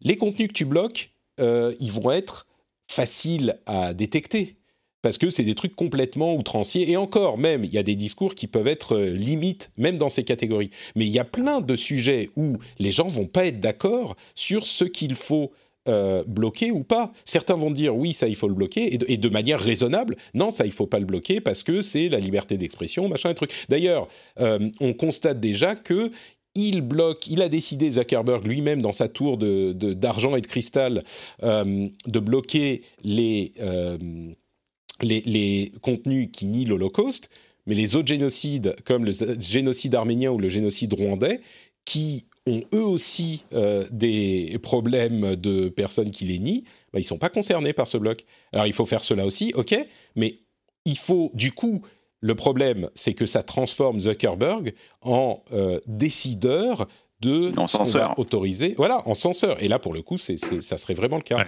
Tu, tu, comprends pourquoi les plateformes détestent ce genre de choses parce que tout à coup, bah ça te force à faire des, des jugements de valeur. Mm. Moi, je prenais souvent l'exemple, le, le, seul contre-exemple de ça sur lequel tout le monde est d'accord, c'est la, la, la, pornographie infantile. Parce que pour, de, pour une raison simple, c'est que quand, quand une image te tombe dessus, tu sais ce que c'est immédiatement. Il n'y a pas de, il y a pas de ah mais est-ce que non, voilà, tu vois. Et en plus, c'est un truc quand même terriblement révulsant pour tout le monde qui fait pas débat. Enfin, ceux qui font débat, ceux, ceux pour qui ça ferait débat osent pas prendre la parole et c'est bien qu'ils se taisent à jamais. Euh, mais euh, alors que là, oui, de fait, ça te met dans une position où à un moment, il y a, des choses où on, va dire, mais ça, c'est sur le fil. Est-ce que c'est, tu vois, bon. Et euh, comme on a, on a des débats en presse souvent ici, tu vois, euh, où il y a des gens qui disent non mais attendez, euh, la critique de l'État d'Israël, est-ce que c'est de l'antisémitisme? Oui, parfois. Eh ben oui, mais pas toujours. Est-ce qu'on parle de ça? Bon, Et de fait, tu, tu vas te, te, retrouver dans des, dans des positions pas confortables et les plateformes détestent ça. Pourquoi? Parce que quand tu as 3 milliards d'utilisateurs, mais quelques dizaines de milliers d'employés, t'as pas le temps à passer. Tu, non, mais c'est plus que ça. Le détail de l'intention difficile à prendre. Parfois. Mais bien sûr, oui, oui tout à fait. Mais tu, tu l'as vu même sur des, sur des choses plus, euh, plus visibles, sur le, le traitement des images sur Facebook. Euh, qu'est-ce qui est du, qu'est-ce qui est du nu artistique euh, et qu'est-ce qui est de mmh. l'érotisme? L'un est, l'un est autorisé, l'autre est interdit. Bah oui, mais c'est compliqué. T'as coup, t'as, l'origine du monde de Courbet et tu dis bah là on fait quoi, chef? Et surtout, c'est, c'est, posé les algos la plupart du temps qui, qui vont gérer le bordel. Donc de toute façon, ah, y a, on va dire il y a des algos qui en tout cas vont élaguer le truc à la, à la hache et puis après, il y a quand même des humains qui vont quand même essayer de régler justement les cas, les cas litigieux. Et c'est un vrai problème. Et en plus, ça coûte un fric fou à faire et ça ne rapporte rien au réseau. C'est bien le problème, oui, euh, si ce n'est créé. Et, on revient à cette question de euh, les réseaux, pas, pas par euh, intention, mais de fait, ils font leur argent sur le fait de nous garder dans un état d'énervement permanent. et c'est bien le problème. Euh, bon, écoutez, je me suis pas convaincu moi-même en faisant l'avocat du diable, pas sûr. Oh, euh, je reste sur mon avis que non, mais je reste sur mon avis que quand même il y a des trucs. Oui, on va pas tout réussir, mais il y a quand même des trucs qu'il faut euh, contrôler. Et... Non mais déjà c'est déjà une énorme avancée que Zuckerberg ait avancé là-dessus euh, sur euh, mais c'est aussi euh, quand même un, un, fossé qui existe entre notre culture à nous. Nous on a des lois là-dessus depuis longtemps donc ça fait plus débat. Mm. loi Guesso ça date de quoi? Des années 80 je crois. Où, où on t'explique que bah non le négationnisme n'est pas une opinion c'est un crime. Alors que les États-Unis depuis le début et même depuis les débuts d'internet ont aussi une, une philosophie qui est celle de la liberté d'expression. Et comme tu le disais tout à l'heure en disant finalement les débats qui se passent à l'air libre bah, euh, permettent à tout le monde de faire le tri euh, du bon grain et de l'ivraie. Sinon, ça a quand même permis aux États-Unis mmh. aussi, euh, tu vois, d'héberger les plus grands négationnistes, etc. Donc c'est c'est c'est un vrai, mais c'est que eux c'est First Amendment, liberté d'expression absolue, et après et après on discute. Chez nous, on a quand même mis de côté ces problèmes-là. C'est sûr. Euh, le truc, ça, ça, pourrait poser débat aussi sur le premier amendement parce que ça concerne la censure par l'État, pas par les sociétés privées. C'est un élément qui est souvent oublié par les gens qui défendent leurs opinions nauséabondes en disant premier amendement, premier amendement. Euh, remarque intéressante dans la chatroom, Chrome nous dit que en Suisse, euh, le déni de l'Holocauste est un crime. C'est le cas en France aussi mais pas les autres génocides. Et effectivement, je crois qu'en France, il n'est pas un crime de, enfin l'incitation à la haine en est un, mais spécifiquement de nier euh, l'Holocauste en est un, mais je pense pas que le fait de nier le génocide rwandais en soit un, par exemple. Euh, peut-être que je me trompe, mais du coup, ça rentre un petit peu sur la ligne de, Facebook. Euh, pose également une autre question qu'il faudrait un épisode entier pour couvrir. Euh, il dit si Facebook fait un tri éditorial, pourquoi il ne serait pas tenu à respecter les mêmes règles que TF1 et être responsable de ce qu'il publie? Et c'est tout le problème. Parce que la masse de euh, qui, est, qui, est, gérable, qui est ingérable en fait. Exactement. Oui, mais, c'est toujours le même, le même truc sur la responsabilité éditoriale des plateforme. Euh, et, et c'est aussi pour ça qu'elles détestent mettre le doigt dans ce genre de choses, parce que tout à coup, on leur dit, bah, regardez, vous arrivez bien à le faire pour ça, et pourquoi on ne le ferait pas pour ça, pour ça, mmh, et pour ça, et d'ailleurs pour ça, et pour ce type de délit, ce type d'encouragement, pays par pays, selon le machin, avec comme, oui, parce que les, la législation la plus... Exactement. Et, et, et, là, tu, tu, tu, tu rentres dans une espèce d'océan de complexité, encore une fois, sur des questions qui sont pas le cœur de leur business, parce que je mmh. rappelle que je, je doute qu'il y ait beaucoup d'annonceurs sur Facebook qui disent je voudrais absolument que mes pubs apparaissent au milieu des débats sur l'Holocauste, s'il vous plaît. euh, tu vois, pour plein de raisons. Et d'ailleurs, si, si, si, cela existe, c'est pas forcément, j'imagine, les plus désirables des annonceurs. Donc, euh, donc c'est ouais. c'est un truc qui ne te rappelle, en, en gros, ça ne te, ramène que des emmerdes. Euh, donc, on comprend qu'ils n'aient pas envie de mettre le doigt dedans et parce qu'ils ne peuvent pas avoir la responsabilité. On a eu ce débat-là sur plein de choses sur YouTube, par exemple, en disant quand on met un clip sur YouTube, il faut que YouTube euh, arrive à savoir si c'est du piratage ou pas. Mais YouTube en est parfaitement incapable. Enfin, à part pour des trucs qui sont évidents, tu vois ce que je veux dire? Mm. Je, si je de la Reine des Neiges sur mon compte YouTube, YouTube va peut-être me dire, euh, chérie, ça va pas être possible. Mais si je, je je sais pas, un extrait de machin en disant, moi j'ai travaillé sur l'animation de trucs, est-ce que c'est de la citation? Tu mm. rentres dans des, dans des questions sans fin. Et d'ailleurs, ils ont euh, pris le parti de, du, du, copyright et généralement ils font un, un, strike. Euh, Enfin, non, c'est pas vrai. Ils laissent la main, ils le signalent aux ayants droit et ils leur laissent la main pour faire ça. Bon, bref. Bah, en tout cas, ils leur ont donné des, des, possibilités de filtrage, etc., etc., qui sont hyper puissantes. Et voilà, mais aussi pour leur en laisser la responsabilité. En disant, voilà, ce que vous, vous gérez, bah, ce sera coupé. Enfin, voilà. Donc, c'est, bon, on est d'accord sur le fait que ce sont des discussions extrêmement compliquées. Euh, je vais juste euh, lire un dernier commentaire, celui d'Obiseb, qui dit Je ne me suis pas convaincu moi-même, ça ferait un bon titre de livre de philo. Je vais penser Vous avez trois heures. Euh, bon, écoutez, on a encore quelques sujets qu'on pourrait aborder. Euh, je vais les lire rapidement et puis passer à, au dernier sujet parce que c'est celui qui va intéresser le plus notre ami Siegfried, j'en suis sûr. Euh, si vous voulez commenter sur ces nombreux sujets, vous pourrez le faire. En, vous pouvez m'interrompre si vous le souhaitez. D'une part, Disney a annoncé qu'ils allaient se concentrer très sérieusement sur le streaming plutôt que le cinéma, et ils ont une réorganisation complète de leur euh, organisation interne. Euh, euh pour ce but, c'est une accélération de ce qui se passait déjà, mais c'est intéressant de voir les effets de la pandémie qui accélèrent toutes ces choses. Sept banques centrales, y compris la Banque centrale américaine, la Banque centrale européenne et japonaise et d'autres, ont détaillé comment une monnaie numérique pourrait fonctionner, les grands principes de ce qu'elle devrait faire ou ne pas faire. Euh, ça ne veut pas dire qu'ils vont le faire. Il n'y a pas de mention de, euh, de, crypto-monnaie ou de, euh, de, de, Ah, pas de Bitcoin, mais, mais de... Oh, j'ai un... Mais quoi de... De, Ledger. De blockchain. Ah, de Ledger. De blockchain. de blockchain. Il n'y a pas de mention de blockchain, mais... Moi, j'ai fait le sujet hier sur le, projet de la BCE. C'est quand même euh, assez largement avancé. Ils sont en train d'envisager des options, mais ils le font avec la prudence d'une banque centrale. C'est en train de dire, mais quand même, le but, c'est pas que ça vide les comptes bancaires de tout le monde. Donc, euh, non, il faudrait mettre des limites au nombre de, d'euros numériques, de digital euros que tu pourrais avoir. Donc, en fait, il faudrait pas que tu sois anonyme. Donc, euh, donc bon, c'est un en peu... En gros, c'est pas décentralisé, quoi. L'un des... Ils partent pas dans un truc décentralisé, contrairement à, aux, aux crypto pourquoi pas? Pourquoi pas? Mais mais euh, mais avec quand même des limites et qui sont ceux de, celles de la de la prudence. Mais avec quand même un truc, c'est que si tu es une banque centrale, c'est génial de faire de la monnaie numérique parce que tout à coup, s'il faut que tu que tu distribues de la monnaie, que tu injectes de l'argent dans l'économie, tu peux le faire extrêmement facilement. C'est plus facile que d'imprimer des billets.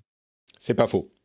Euh, ça a certainement, d'ailleurs, c'est le, le, sens de, du progrès. Ça te euh, permet de réguler ta base monétaire de manière euh, extrêmement flexible, rapide, souple, etc., etc. Non, ça, ça c'est pas mal. C'est pour ça que Christine Lagarde est sur le coup. Et puis aussi euh, parce que elle voit ce qui se passe ailleurs, c'est-à-dire que à force de prendre le temps, Libra va arriver. Euh, les Chinois, ça y est, ils ont une crypto-monnaie euh, mmh. souveraine euh, avec laquelle ils commencent à payer des, des fonctionnaires dans certaines villes, argent que ces gens-là peuvent utiliser au quotidien pour plein de services, parce que la Chine est déjà quand même en train de passer complètement à l'ère de l'après-cash. Et qu'est-ce qui empêcherait les Chinois de dire, bah regardez, on va vous faire un truc au cours de l'euro, utilisez entre vous, c'est vachement bien. oui, donc, je crois qu'il est bon qu'on s'y prépare, on va dire. c'est une question de souveraineté aussi par rapport à ce qui pourrait arriver. Exactement. Mm. C'est sûr qu'une monnaie euh, numérique peut être euh, peut dépasser, déborder des frontières euh, plus facilement, et peut-être même que ça. On, sait que la Chine a beaucoup d'influence en Afrique, et on sait que l'Afrique a commencé avec la pandémie à utiliser beaucoup de crypto-monnaies qui sont d'ailleurs assez instables et qui peuvent poser des problèmes pour pallier aux faiblesses de leur monnaie interne. On peut tout à fait imaginer eh ben que la Chine soit arrive. tu parlais du plateau d'argent tout à l'heure. Leur disent bah, bah pourquoi pas, vous pourriez utiliser ça si vous voulez. Euh, donc, Ce qui est amusant, c'est que la Chine le fait aussi en réaction au, succès, qui est au-delà du succès, hein, de WeChat, enfin WePay et, Alipay chez mm. eux, euh, qui sont quand même les deux trucs qui font que tu n'as pas besoin de cash quand tu es en Chine et que ça devient même un problème. C'est-à-dire que euh, je raconte cette histoire, mais elle n'est pas si vieille. Décembre dernier, j'étais à Shenzhen. C'était bien la dernière opportunité d'aller en Chine. et et j'ai quand même eu un souci, c'est que je n'arrivais pas à m'inscrire sur Alipay, qui est de paiement, euh, parce qu'en gros, il faut avoir une carte banque chinoise, ils disent ouais mais ta visa ça va marcher. Non ça marche pas. Euh, et, euh, et, je me suis retrouvé dans le flagship store de, Huawei à vouloir acheter pas un smartphone mais des trucs dont je vous parlerai un jour.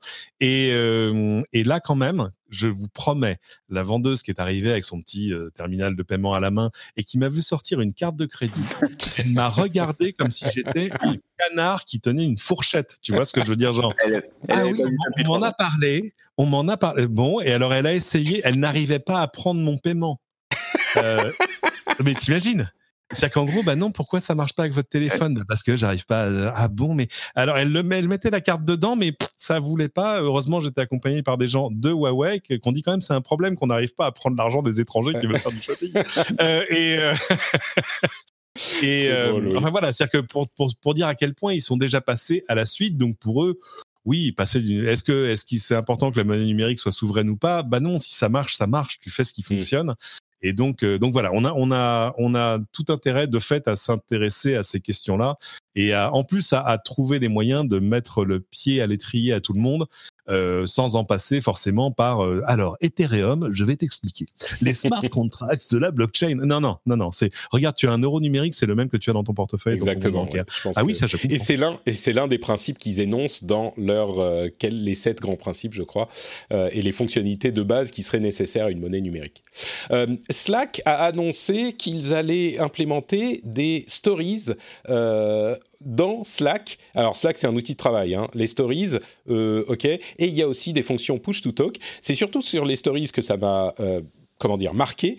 Et j'ai eu cette réaction un petit peu bête qu'on a parfois en se disant mais qu'est-ce que c'est que ces conneries, des stories dans Slack. Mais Et puis quand j'ai okay, l'article, non mais c'est plus que juste OK boomer, c'est que en fait on reparle du problème dont on parlait tout à l'heure. J'ai lu le titre, je me suis dit mais qu'est-ce que c'est que ces conneries? Et puis quand tu lis l'article, en fait, tu comprends, Slack essaye de pallier un problème très réel, qui est que depuis qu'il y a la pandémie, les gens passent leur temps dans des meetings tout le temps, tout le temps, tout le temps. Parce que dès que tu as un truc à dire à quelqu'un, tu bloques un meeting et tu, euh, uh-huh. tu parles pendant 4 heures.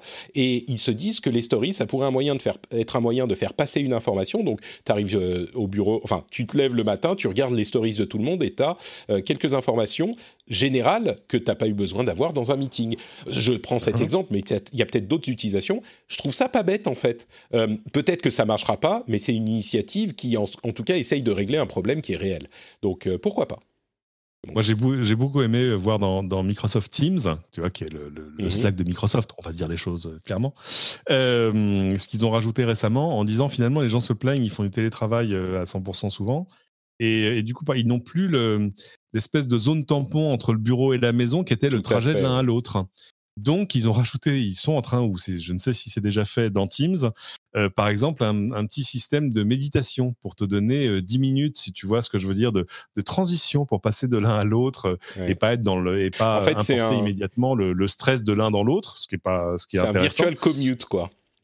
C'est ça, exactement. L'idée, c'est, je crois même d'ailleurs, c'est comme ça qu'ils l'ont appelé, une sorte de virtual commute. Mmh et je trouve passionnant tout ce qu'on est en train d'essayer d'inventer.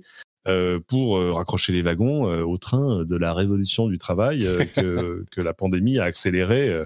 Mais alors, comme comme comme dix ans de, de, de loi de Moore, tu vois ce que je veux dire On est d'accord. Euh, dernier sujet avant le fameux, euh, Jean Castex a annoncé qu'une nouvelle version de Covid serait disponible le 22 octobre, ce qui fait lever des sourcils. Une nouvelle version de, Covid? Pardon, excuse-moi. Covid, il y a des nouvelles versions tous les deux mois. Euh, une nouvelle version de Stop Covid, l'application de traçage française.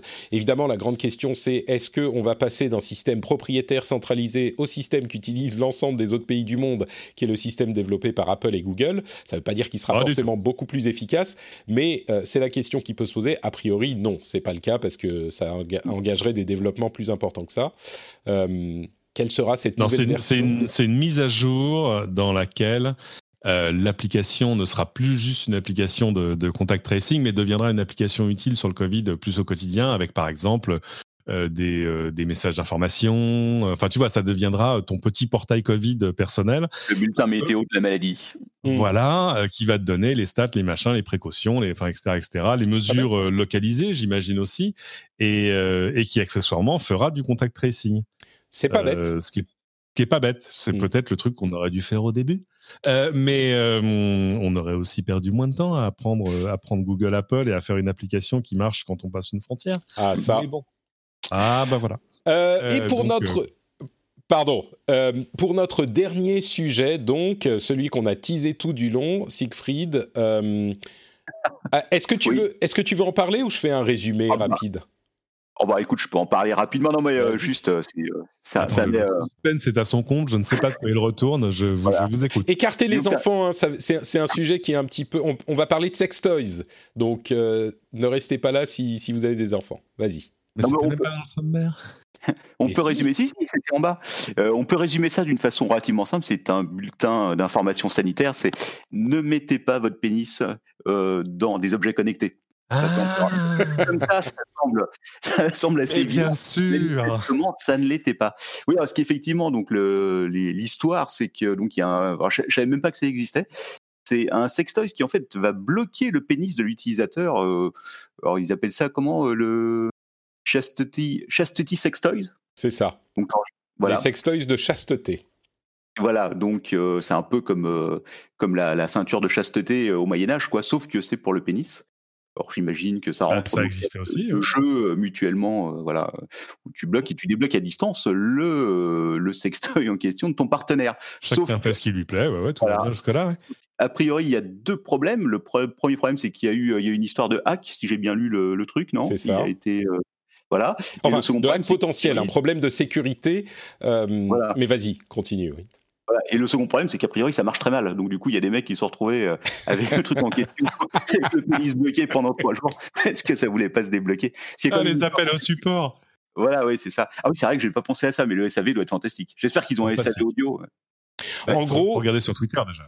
En gros, c'est un objet connecté euh, que tu peux pas ouvrir sans la connexion, sans que on t'envoie le signal de l'ouvrir. Et donc, si tu si plus connecté, euh, s'il y a le bah, serveur qui marche plus, si tu, eh ben, tu peux plus l'ouvrir. Et donc, euh, évidemment, c'est un. Alors, je vous avoue que c'est plus pour la blague. Euh, on l'aurait sans doute traité, même si Siegfried n'avait pas été là. Mais c'est plus pour la blague parce que je ne sais pas s'il y a vraiment des gens qui vont utiliser ce genre de choses. Ça me paraît quand même être la pire idée ah, bah, de, la, Terre. Apparemment, ça existe pour vrai. Hein. Ouais, si ça existe, ah, mais bien sûr. forcément des gens J'imagine qu'il peut y avoir ce genre de. J'imagine qu'il y a ce genre de sextoy, mais en version euh, dumb, tu vois, pas connecté. Euh, le fait de le connecter, je sais pas, ou peut-être, tu, comme tu le disais, Siegfried, euh, le fait de d'avoir ton partenaire qui va te le débloquer par moment ou pas, ça peut être. Voilà. Hmm. C'est ça, c'est le jeu de truc à mon avis. Mais moi, ce qui m'a surpris honnêtement, c'est qu'il n'y ait pas de, de, sécurité physique qui te permette de débloquer ah, le truc a priori. Quoi.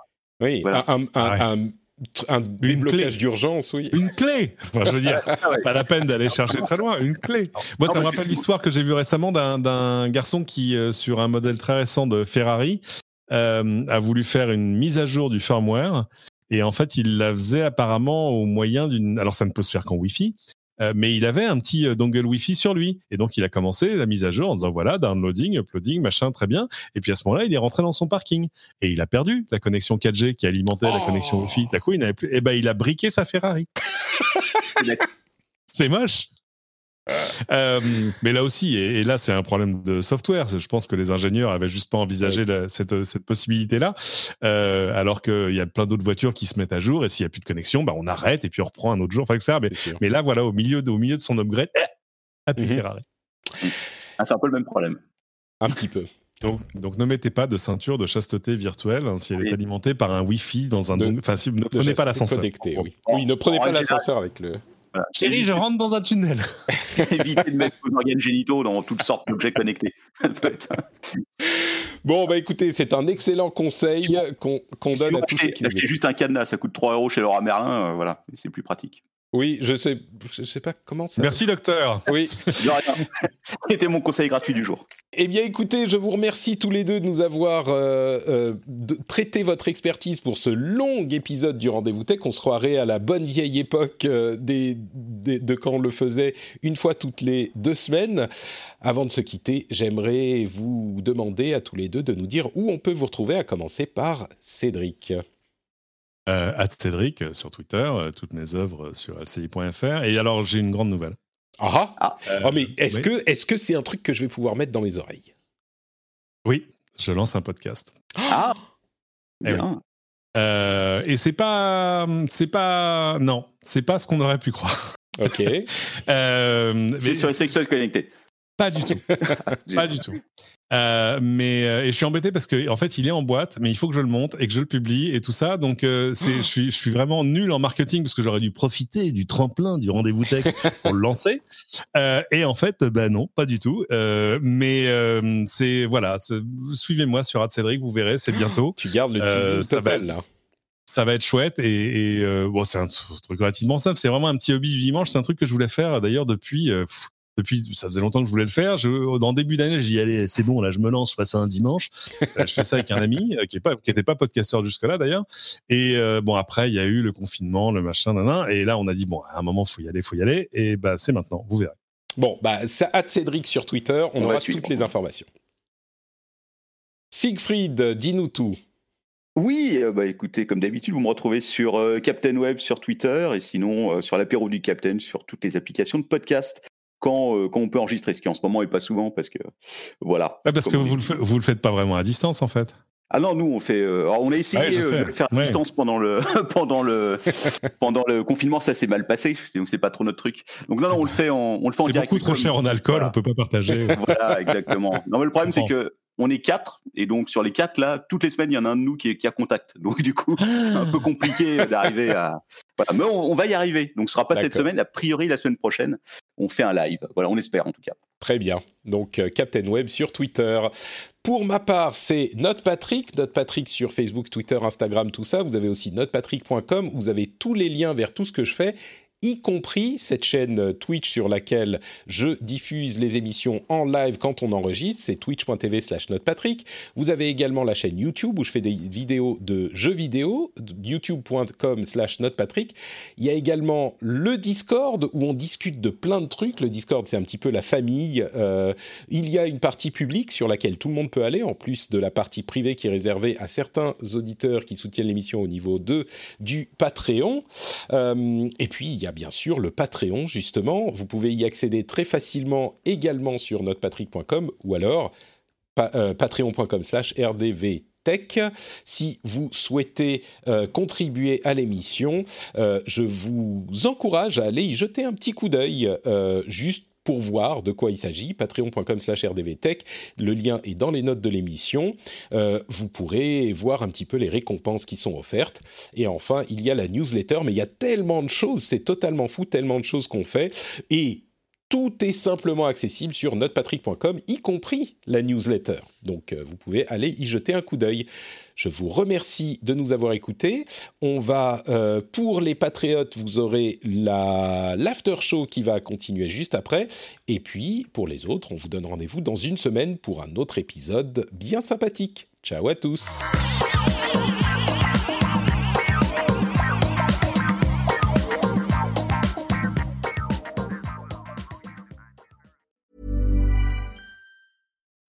When you need mealtime inspiration, it's worth shopping Kroger, where you'll find over 30,000 mouthwatering choices that excite your inner foodie. And no matter what tasty choice you make, you'll enjoy our everyday low prices, plus extra ways to save, like digital coupons worth over $600 each week. You can also save up to $1 off per gallon at the pump with fuel points. More savings and more inspiring flavors make shopping Kroger worth it every time. Kroger, fresh for everyone. Fuel restrictions apply. Life's better with American Family Insurance because our home policies help protect your dreams and come with peace of mind. Save up to 25% by bundling home, auto, and life. American Family Insurance. Get a quote, find an agent at amfam.com. Products not available in every state. Discounts may not apply to all coverages on an auto or home policy. Discounts do not apply to life insurance policies. Visit amfam.com to learn how discounts may apply to you. American Family Mutual Insurance Company SI and its operating companies American Family Life Insurance Company 6000 American Parkway, Madison, Wisconsin.